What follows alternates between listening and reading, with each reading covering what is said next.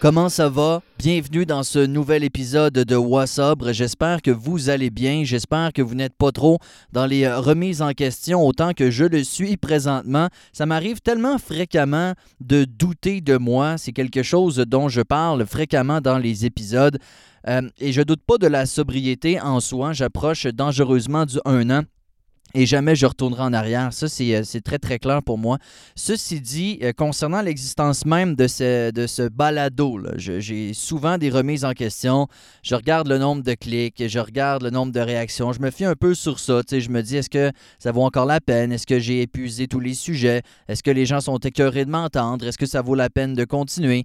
Et à chaque fois que j'ai ce genre de réflexion-là, j'ai un espèce de signe de la vie qui me confirme que euh, peu importe le nombre de clics, il y a vraiment des gens que ça aide d'écouter euh, les épisodes de Wassabre. Et ça, ça ne me prend qu'un message pour être capable de me redonner la motivation qu'il me faut pendant des semaines, voire même des mois. J'ai reçu euh, deux témoignages cette semaine qui m'ont vraiment, vraiment touché et c'est pourquoi j'ai envie de vous les partager parce que je pense qu'il y a des réflexions à avoir euh, par rapport à ces histoires-là. Il y a des euh, réflexions donc et peut-être des leçons à tirer. J'ai reçu un message de quelqu'un qui m'a expliqué euh, avoir mis fin à sa relation il y a de cela euh, un moment. Tu sais, ça arrive à tous, on a tous des ex. Euh, et bon, il explique que il, avait perdu un peu contact, puis que bon, il se contactait pour certaines choses un peu, un peu banales, mais qu'une moment donné, ils ont eu à se reparler pour une histoire XY. Vous comprendrez que je n'irai pas dans les détails, c'est important pour moi de préserver l'anonymat. Le but, c'est pas de, de, dévoiler trop d'informations, mais, mais quand même. Tout ça pour dire que la personne reprend contact avec son ex et euh, l'ex lui fait part de certains problèmes de consommation et commence à lui parler justement de Wassobre, donc euh, ce que vous écoutez présentement. Euh, la personne explique que d'écouter les balados déjà, ça l'aide dans son processus, ça l'aide à apparemment trouver des solutions, avoir des pistes de solutions ou de, de réflexion par rapport à la sobriété. Et la, personne dit que, par amour pour cette dite personne, elle commence à s'intéresser, elle aussi, aux épisodes de Wassabre pour savoir un peu euh, de quoi son ex parle. Et en écoutant, réalise que euh, cette personne-là aussi a peut-être des problèmes de consommation. Et moi, ben, c'est quelque chose que je dis euh, assez fréquemment. Tu pas besoin d'être euh, un alcoolique fini qui va, qui va pas travailler puis qui euh, se gargarise avec du scotch le matin pour avoir un problème d'alcool. Alors, la réflexion déjà a été enclenchée à partir de ce moment-là. Dit que les épisodes l'aident beaucoup et explique qu'ensuite, son ex a finalement euh, déménagé et est revenu dans la même ville que, où lui habite et une moment décide d'aller d'aller prendre une marche et de, discuter un peu. Et apparemment, ils ont discuté euh, de Wassobre. Alors ça, déjà, je trouve que c'est très flatteur. Tu sais, comme je vous dis, souvent, je me demande, est-ce qu'il y a vraiment du monde qui écoute? Est-ce que ça vaut encore la peine? Mais de savoir que deux personnes prennent une marche en parlant de Wassobre, déjà là, euh, je trouve ça extrêmement flatteur. Ceci dit, ils se disent qu'une année, ils pourraient euh, faire un petit souper euh, avec des produits sans alcool. sais, alors, euh, ils organisent ça, des bières sans alcool, des mocktails, des vins, des ci, des ça. Et bref, passe une belle soirée.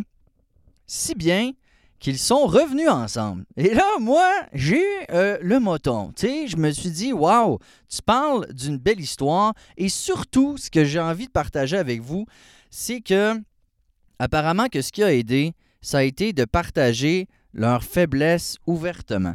Et ça, je trouve ça magnifique parce que c'est quelque chose dont moi, j'ai beaucoup de problèmes avec ça, de, m'ouvrir sur mes problèmes. Et euh, bizarrement, je m'ouvre vraiment dans le podcast que je fais, mais dans la vie de tous les jours, que ce soit auprès de ma blonde, que ce soit euh, auprès de mes parents ou de mes employeurs, euh, j'arrête pas de dire Ah non, ça va, tout est beau. tout est tout le temps beau avec moi. J'ai toujours ce problème de faire assemblant qu'il n'y en a pas de problème. La vie est belle. Euh, j'ai des lunettes roses. Tout va, tout va extrêmement bien. Et je sais que c'est un problème, c'est un défi que j'ai depuis très longtemps d'admettre quand j'ai une journée de cul et euh, d'admettre quand quelque chose ne fait pas mon affaire. Moi, j'ai toujours eu le réflexe de fuir les conflits comme la peste et euh, ça ne joue pas à mon avantage. Et la réflexion que j'ai, moi, par rapport à l'histoire qu'on m'a, euh, qu'on m'a racontée, c'est que dans une relation qui peut être difficile, entre autres à cause de l'alcool, je dis pas que c'est leur cas à eux, mais euh, moi, ça a été problématique dans ma relation avec ma blonde. Qui, qui a passé à quelques reprises pas loin de me laisser, chose que j'aurais absolument compris, soit dit en passant. Mais euh, ça me rapporte à euh, un, segment dans l'épisode où je m'entretiens justement euh, avec ma blonde, où elle disait que ça aurait été beaucoup plus bénéfique pour moi de m'ouvrir, de m'assumer et de m'accepter euh, comme j'étais vraiment que d'essayer toujours de cacher tout. Et c'est là que je trouve ça super intéressant. Si vous êtes dans un processus de sobriété, si vous avez certains conflits par rapport à ça, mais que vous essayez, vous essayez toujours de dire il n'y en a pas de problème, ça va, ben non, j'ai pas de problème, euh, je bois pas beaucoup, euh, j'ai pas de trouble avec ça, non, j'ai pas besoin d'aide. Tu sais, ça joue vraiment pas en notre faveur. La vérité, c'est que la personne avec qui on partage notre vie normalement nous connaît et elle le sait que c'est pas vrai. Nous, en tant que boissonnier, ex-boissonnier dans mon cas, mais on a souvent l'impression qu'on berne le monde alors qu'on les berne pas pantoute. Hein? On ne devient pas de très bons juges par rapport à notre subtilité et, euh, et à quel point on est convaincant. Tu sais, moi, je pensais jamais que que ça paraissait là, quand j'avais bu en cachette parce que j'ai pris une gomme. Mais pensez-vous que ça sent pas une, haleine d'alcool avec une gomme? Ça sent, là, les yeux vitreux et autres. Alors, tu euh, on pense souvent, on, on surévalue un peu notre capacité à être convaincant lorsqu'il vient le temps de mentir en notre faveur. Alors, la personne avec qui on partage notre vie n'est pas bernée, OK? Et ce que ça fait, c'est que ça empire la situation toujours de plus en plus. Alors, euh, c'est une belle leçon, je trouve, dans le cas de ce témoignage-là qu'on m'a partagé. Euh, la clé du succès dans une relation. Et ça, le gars, j'invente rien, c'est pas nouveau. Il n'y a personne qui va faire genre Oh, c'est enfin ça le secret. c'est la communication. J'invente absolument rien. Mais je trouve que c'est encore important de le rappeler parce que la communication, c'est pas juste parler, c'est de parler pour dire de quoi. Tu sais, être franc avec ses émotions, être franc avec son interlocuteur, avec la personne avec qui on partage des informations. Si on est pour dire, tu sais, communiquer, là, tu sais, mentir, c'est communiquer, hein. Dire de la marde, là, puis euh, dévier le sujet, puis euh, faire. Ça, c'est communiquer aussi. Alors, quand je dis communiquer, je parle avec franchise. Et pour revenir à ma blonde, euh, à l'époque, il me disait J'aime mieux que tu me le dises que tu as bu. J'aime mieux que tu me le dises que tu fais le pas puis que tu as un problème avec ça, plutôt que de me dire que tout va bien puis que non, tu n'as pas bu, puis qu'après ça, je trouve euh, une canette vide en dessous du banc de l'auto. Alors, mais moi, dans ma tête, non. Parce que je me disais, si j'ai dit qu'elle a bu, que j'ai bu, elle va être vraiment fâchée après moi. Mais de le cacher, c'est encore pire. Alors, encore une fois, ça n'a plus rapport avec le témoignage qu'on m'a partagé, mais j'ai vraiment, vraiment aimé le point où on, dit dans, cette histoire-là que euh, c'est vraiment à partir du moment où ils ont commencé à parler de leur faiblesse que la situation s'est mise à mieux aller. Évidemment, ça ne veut pas dire que tout sera parfait. Sais, un couple parfait, ça n'existe pas. J'aimerais bien ça, moi, personnellement, mais la vérité, c'est que ça n'existe pas. Et c'est correct de devoir, une fois de temps en temps, s'ostiner. Le truc, c'est de ne pas tomber, évidemment, dans, l'engueulade, mais j'ai vraiment, vraiment apprécié ce petit témoignage-là euh, qu'on m'a envoyé. Et je le répète, hein, mais à chaque fois que quelqu'un prend le temps de m'écrire, me raconte un peu son histoire, euh, puis c'est pas un appel, là, juste comme s'il vous plaît, écrivez-moi. C'est pas ça du tout. Mais tu sais, s'il y a des gens des fois qui hésitent, qui disent Ah, je veux pas être gossant, je veux pas le déranger, vous me dérangerez jamais. Là. sincèrement, moi, de commencer ma journée avec un message comme ça, ça me donne réellement beaucoup, beaucoup de motivation pour, euh, continuer ce podcast-là que je fais très, très humblement. J'ai eu un autre, un autre témoignage de quelqu'un qui a finalement mis un terme à sa relation à cause de l'alcool. Une des deux personnes dans le couple était quelqu'un qui consommait beaucoup et c'était pas nouveau. Ça faisait des années, des années et des années que c'était une problématique au sein du couple. En fait, c'est une histoire qui me fait un peu penser à la mienne, c'est-à-dire que c'est pas. Euh, tu sais, c'est des. C'est un couple qui avait l'air de bien aller, c'est un couple où les gens travaillent, ça, ça, va bien, là, il y a personne qui est dans un crackhouse là-dedans, là, en train de, de, se gargariser au scotch le matin. Encore une fois, c'est l'exemple, euh, l'exemple que je donne. Mais une des deux personnes euh, en, a eu assez à un moment donné et a laissé l'autre personne. Et j'ai parlé avec la personne qui a laissé l'autre. Et euh, comme je dis, ça m'a fait beaucoup penser à, mon couple, à moi, parce que, comme je le dis, j'ai passé proche à plus d'une reprise de, me faire laisser par ma blonde. Et j'essayais de me mettre à la place de la personne qui s'est fait laisser et je parlais avec la personne qui a laissé. Et euh, la personne qui a laissé se sentait extrêmement mal, se sentait euh, comme si elle avait quitté le navire. Euh, j'aime bien dire qu'on n'est pas dans un navire, hein. on, est un navire. Alors, on ne quitte jamais un navire, on quitte un port et on est libre d'aller où on veut. Alors ça, c'est une des premières choses que j'aimerais dire. Mais la personne se sentait très mal, avait des remords, se demandait si elle avait peut-être pas empiré la situation de l'autre personne, si elle n'avait pas lâché, etc., etc.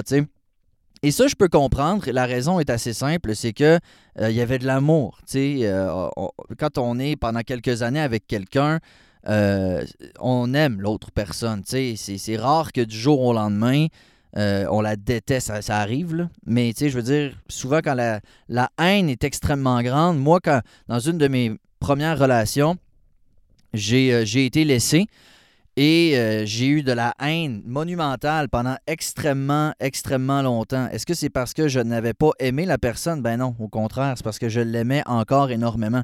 Alors la haine n'est jamais bien ben loin de l'amour, on s'entend. Alors la personne se sentait mal, comme je le dis, entre autres parce qu'elle tenait encore à cette personne-là et qu'elle ne lui souhaitait pas de mal, au contraire, mais elle en est venue à se dire que là, pour, cette, pour elle, c'était trop et elle devait se concentrer sur elle. Alors, on s'est parlé. Euh, l'autre personne a décidé d'aller en thérapie, en thérapie fermée. Et ça, sincèrement, euh, moi, je trouve ça extrêmement, extrêmement louable, extrêmement inspirant ça mérite énormément de respect. OK? Moi, j'ai jamais eu le courage d'aller en thérapie fermée. Et croyez-moi, c'est pas parce que ça m'aurait pas aidé ou que j'en avais pas besoin. Moi, je ne suis pas allé en thérapie fermée pour des raisons principalement euh, d'orgueil et de fierté. Et aussi, je venais de commencer un nouvel emploi.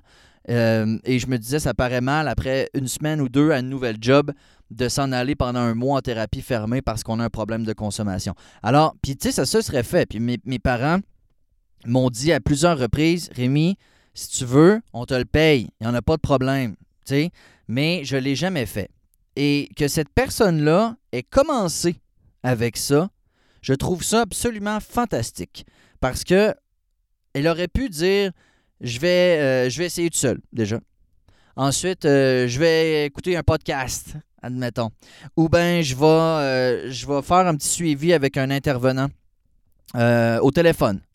Ou, tu sais, je veux dire, avant d'en arriver à une thérapie fermée de 30 jours, il y a beaucoup d'étapes quand même. Mais pour moi, de commencer avec ça, c'est un signe clair d'un réel désir, OK, d'arrêter. Ceci étant dit, ça ne veut pas dire qu'on fait une thérapie fermée que ça fonctionne. Je m'explique. Si vous avez entendu l'épisode avec Marie-Ève Tremblay de Wassobre Rencontre, elle en a, elle en a fait trois. Là. Puis ça ne veut pas dire que ça en prend trois à tout le monde. Je répète très souvent qu'il n'y a pas d'histoire, euh, il n'y a pas de modèle d'histoire parfait. Je veux dire, chacun a son histoire, chacun a son parcours, chacun a son processus. Ce que je veux dire là-dedans, c'est que euh, ça ne veut pas dire que ça va fonctionner du premier coup mais en même temps, c'est un signe, je veux dire, absolument incroyable d'un réel désir de changer. Ceci étant dit, euh, j'ai essayé un petit peu de changer l'angle que la personne qui a laissé euh, comment elle voyait les choses, se sentait traître, se sentait euh, qu'elle délaissait l'autre personne. Et j'ai plutôt essayé d'y faire voir comment moi je l'aurais vu et comment moi je le voyais en fait, mais comment je l'aurais vu si ça avait été dans mon couple à moi. Je lui ai dit que probablement que cette personne euh, avait sauvé la vie de l'autre. Et que même si sur le coup, c'est extrêmement difficile, tu sais, quand on dit, là, il n'y ah, a rien qui arrive pour rien, mais ça, on s'en rend jamais compte sur le coup. On s'en rend jamais compte quand on a le nez dans la marde. C'est toujours avec du recul. Et ça a été un élément déclencheur pour l'autre personne de, prendre sa vie en main. Et comme je dis, c'est pas miraculeux ces affaires-là, mais d'après moi, en un mois de thérapie fermée, cette personne-là va aller chercher plus d'outils que moi en un an, là, que je suis allé chercher parce que c'est condensé. Ceci dit, le vrai, le, le, vrai défi va commencer lorsque la personne va revenir à la maison. Et euh, elle sera seule. Euh, seule, je veux dire, euh, il y a des amis et, et, et, tout dans son entourage, la famille. Mais, je veux dire, l'autre personne ne sera pas à la maison. Et c'est là que ça va devenir le vrai défi. Personnellement, j'ai confiance. Je pense que quand on arrive à un moment comme ça, c'est un, un, ça passe ou ça casse. Là. Et je trouve que euh, déjà de commencer avec une thérapie, c'est une chose. De devoir se reprendre en main soi-même après, ce sera une bonne chose. La personne qui a laissé m'a dit Je sais pas si je veux, quand, euh, quand l'autre va sortir de thérapie, revenir. Parce que la personne m'a dit J'ai l'impression que l'autre doit vivre ça elle-même. Donc, vraiment, là, ne pas comme être influencé par l'autre ou ne pas euh, pouvoir mettre, euh, euh, je sais pas moi, du blâme sur l'autre en disant Ah, si, ça, tu sais. Alors, j'ai, tu sais, j'ai pas la réponse, tu sais, je suis pas un expert, puis pas un intervenant psychologue de couple, je suis pas là-dedans. Mais, mais je trouve que c'est important aussi, pour la seule et unique raison que ça se fait soi-même, ça. Et moi, moi, ma blonde a été là mais elle a été là, genre, on habitait ensemble, mais. Euh, puis elle me supportait, mais euh, en soi, puis elle le dit elle-même, elle peut pas m'aider. Et euh, j'explique une moment donné, je sais pas dans mon livre ou ailleurs, j'en dis tellement des choses. Tu sais, arrêter de boire, c'est comme si tu arrivais pour te construire un abri, OK? Puis là, tu as les outils qui te sont fournis. Tu as les matériaux qui te sont fournis et tu as quelqu'un à côté de toi qui te dit quoi faire. Mais personne ne peut t'aider à la construction de cet abri. Alors, tu as bien beau avoir toutes les ressources matérielles, d'information, de motivation, mais il n'y a personne qui va t'aider physiquement à le faire. Alors, c'est un peu ce que, j'essaie de dire c'est qu'on a bien beau avoir toutes les, les, ressources du monde dans un processus de sobriété. On a bien beau euh, avoir des gens dans notre entourage qui nous encouragent, qui nous soutiennent moralement. C'est nous. OK? Et c'est important aussi de prendre connaissance et de prendre conscience de la responsabilité qu'on a. Parce que jamais, à part peut-être dans une initiation d'université, est-ce qu'on se fait mettre de force de l'alcool dans gueule? C'est extrêmement rare, là. C'est pas mal nous autres qui prenons la décision de se mettre de l'alcool dans le gorgoton. Alors, une moment quand tu acceptes ça et que tu réalises que t'as bien beau mettre ça sur la faute de tout ce que tu veux, mais bottom line, c'est toi qui bois. Alors, une fois que tu comprends ça, ben, tu réalises que c'est toi-même qui dois le faire et tu ne peux pas compter sur les autres. Fait que, deux témoignages que j'ai reçus cette semaine qui m'ont poussé un peu la, réflexion, que j'ai apprécié déjà, mais euh, où je me suis dit, je pense que si je partageais, et j'ai, j'ai l'accord des, des dites personnes euh, pour partager l'histoire, mais euh, je trouve que c'est important. C'est important parce que moi-même, même si ça va faire un an, c'est deux histoires qui m'ont fait réfléchir Alors, je, je me dis, s'il y a des gens qui sont encore dans un processus qui est un peu plus ardu au début, parce que c'est normal, ben, je me dis que ça peut peut-être les aider. Alors, je suis content d'avoir pu partager euh, ces deux, euh, ces deux témoignages-là avec vous. Puis oui, n'hésitez pas. N'hésitez pas à partager les vôtres. Comme je vous dis, j'essaye le plus possible de ne pas dévoiler d'informations pour qu'on reconnaisse les gens. Quoique les gens qui écoutent WhatsApp sont un peu partout. D'ailleurs, j'ai la possibilité de regarder d'où écoutent les gens. Puis je comprends pas bien, bien, mais il y en a euh, en Europe, il y en a aux États-Unis, en Australie, ça je comprends, c'est mon pote Soussou, je veux le saluer. Mais euh, il y a du monde un peu partout. Là. Alors, c'est pas. Je pense pas que les gens qui écoutent WhatsApp entre eux se connaissent tant que ça.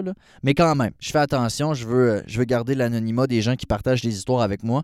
Je trouve ça important parce que c'est pas tout le monde qui a la même aisance de euh, partager leurs histoires personnelles. Attention à vous. Merci d'avoir été à l'écoute. Puis on se reparle dans un prochain épisode. Ciao, ciao!